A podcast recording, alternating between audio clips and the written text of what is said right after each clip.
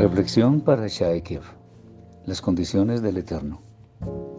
No solo en esta, sino en muchas otras parashot, el Eterno, bendito sea, habla en forma condicional al pueblo de Israel, esta vez por medio del último discurso de Moshe. Y siempre vemos el mismo común denominador. Si el pueblo obedece, el santo extenderá sobre él una gran cantidad de bendiciones que prolongarán su bienestar donde quiera que sus hijos vivan. Pero si el caso es lo contrario, sobrevendrán muchas adversidades que harán que el pueblo se dé cuenta que las cosas con el Todopoderoso distan mucho de ser un juego. Durante el transcurso de la historia podemos ver que nuestro noble pueblo ha sufrido, como ningún otro, toda clase de rechazo e injustas persecuciones, siendo esto justificado casi por todas las demás naciones. ¿Será que acaso el Eterno olvidó a su pueblo? En ninguna manera. Lo que sucede, si examinamos bien el panorama, es que lo que le ha sucedido a Israel es la consecuencia de sus actos, pues no es lo mismo ser el pueblo escogido de entre todas las naciones, el que peca, que cualquier otra nación la que lo hace sin haber recibido el conocimiento de la Torá. No estamos diciendo con esto que todo viene necesariamente por las malas acciones, puesto que también hay pruebas, porque los instrumentos escogidos deben ser probados a veces muy duramente.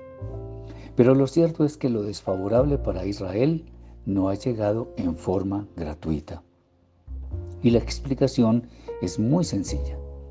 Al desobedecer se activa automáticamente la cadena de recompensas justas por tal comportamiento, lo que actúa simplemente como una ley natural, porque en últimas eso es lo que encarna. Por esto podemos entender que las condiciones que pone el Eterno a su pueblo no son caprichos, sino realidades que se cumplen siempre en la misma dirección, porque Él es fiel y no cambia. Lo que no es fácil de entender es que habiendo sido tan claro el Eterno con su pueblo, éste decide ir en una dirección contraria a la voluntad celestial. Todo en la Torah está dado para que nos vaya bien, pero la curiosidad de experimentar más allá de la Torah nos ha llevado muchas veces a estados lamentables que han sido superados gracias a la inagotable misericordia del Santo de los Santos. Aplicar con sabiduría la Torá no es cosa difícil. Si revisamos detenidamente las condiciones que el Eterno pone en torno a la obediencia fiel a sus designios, nos daremos cuenta que no hay una carga difícil de llevar. Son los deseos de probar, aunque sea en una mínima parte, los ofrecimientos del mundo los que llevan a querer más y más de tales cosas que desvían al ser humano del camino correcto y le pueden llevar a una muerte segura. Solo una sugerencia.